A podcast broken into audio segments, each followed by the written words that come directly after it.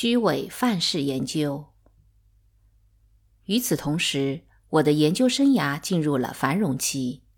我和托马斯·贝蒂格鲁、戴恩·阿彻、马蒂·霍普·冈萨雷斯用几年时间完成的节能研究，在二十世纪七十年代犹如一声惊雷，引发了公众的广泛关注。我还和戴安娜·布里奇曼对拼图式合作学习做了进一步的实验研究。进入八十年代，像许多学校一样，加州大学校园里也在谈论一种可怕的新疾病的蔓延。那就是艾滋病。由于艾滋病无法治愈，大家只能着眼于预防了。而当时几乎所有艾滋病都是通过性行为传染的，因此预防措施很快从一个医学问题变成了一个社会心理学问题：如何说服人们在性行为时使用避孕套？警钟式广告被证明完全无效。学校的健康中心展开声势浩大的宣传大战，分发宣传手册、开设讲座并现场示范。结果也只有约百分之十七有性行为的学生使用避孕套。于是健康中心请我帮他们加强宣传力度。首先，我和研究生们进行了问卷调查，了解为什么大多数学生不用避孕套。结果不出所料。他们认为戴避孕套既不方便也不浪漫，死气沉沉的，没法让人兴奋。为了消除他们的成见，我们制作了一段简短的录像，拍摄了一对迷人的年轻夫妇以浪漫而性感的方式使用避孕套的过程。录像中，女性给男性戴上避孕套，作为性爱前奏的一部分。我强调说，我们的录像片。应该属于 R 级片，而不是 X 级片。画面里几乎没有裸体镜头，虽然有伴随着性快感带来的呻吟声，但动作都发生在被子下面。自愿出演的演员很有表演天分，将性快感表演得十分逼真。考虑到学校当前的政治氛围，这样的实验相当冒险，甚至有些草率从事。但我觉得我们要解决的问题十分重要，不能遮遮掩掩的。学校内部的审查委员们也赞成我们的观点，他们一致表决通过了这项实验。研究证明，播放录像是行之有效的，但只有短期效果。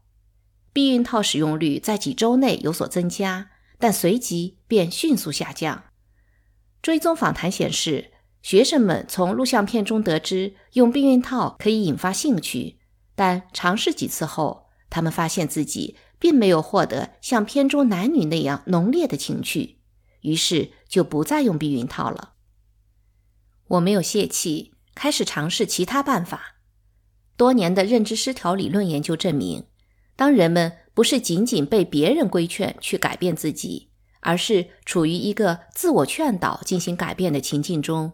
其行为就会发生更大的改变，持续时间也更长。例如，在我们的入门考验实验中，我们并没有试图劝说学生相信自己加入的乏味小组很有趣。这种方式注定失败，就像避孕套广告宣传站和 R 级录像一样。正确的方法是将学生置于重度入门考验中，诱导他们自我说服，认为。讨论小组很有趣。那么，如何诱导人们说服自己使用避孕套呢？我首先想到尝试运用费斯廷格和卡尔史密斯的范式。他们在实验中诱导人们为了一丁点报酬而说谎，把无聊的工作说成是有趣的工作，由此制造出心理失调。被试者为了减轻失调，说服自己认为这份工作真的很有趣。但这一范式不适用于推广避孕套的实验，因为无谎可撒。学生已经充分意识到了艾滋病的危害性，也完全知道使用避孕套是避免传染的最佳方式。他们什么都知道，但还是不肯使用避孕套。为解决这个问题，我设计了一个思维实验：假设你是一位有性行为。但不使用避孕套的大学生，在圣诞节回家的路上，你那位初尝了禁果的十七岁弟弟向你炫耀他的性经历。作为一个有责任感的兄长，你提醒他性接触有感染艾滋病和其他性病的危险，并要求他使用避孕套。假设我偶然听到你们的交谈，就问你：你给弟弟的建议很好，顺便问一下。你多久用一次避孕套？这一问就会让你意识到，你的自我观念将自己视为一个正直的人，但实际上自己的行为很虚伪。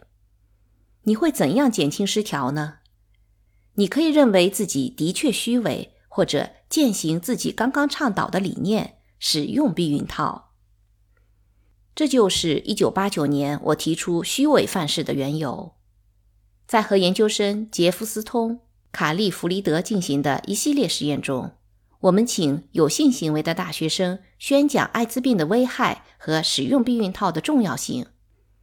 我们为每一场演讲录像，并告知演讲者，他们的录像将作为高中性教育课程的部分内容。录像结束后，我们设计了关键的情境，让他们谈谈自己没有使用避孕套时的情况。促使他们留意到自己的虚伪，这一招很管用。我们自然不能跟着被试者进卧室观察他们，但我们的确进行了间接的行为测量，即统计他们实际购买避孕套的数量。虚伪情境中的学生购买避孕套的数量多于对照组的学生，后者也进行了同样的演讲并被录像。但无人提醒他们，其行为和所阐述的观点有冲突。我们有理由相信，虚伪情境中的学生不仅买了避孕套，而且也真的在使用。几个月后，我们进行了追踪调查。该调查打着评估校园性行为的幌子，聘用本科生电话访问所有参加实验的被试者。我们发现。虚伪情境中的学生继续使用避孕套的比例是对照组学生的三倍。推广避孕套的实验成功后，我与研究生露丝·蒂博多合作了另一个虚伪实验，劝导学生节约用水。当时加州正处于一个周期性干旱中，校领导呼吁学生减少用水量，但收效甚微。我们制作了呼吁为节约用水而减少淋浴时间的海报，请学生们在上面签名。学生们很乐意签名，毕竟人人都懂得节约用水的道理。随即，我们让其中一半的学生留意到自己的虚伪之处，方法就是让他们估计一下自己最后一次淋浴花了多长时间。这以后。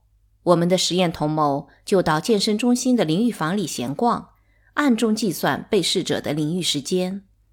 结果显示，实验组学生平均淋浴时间是三分半钟，只占对照组学生淋浴时间的一小部分。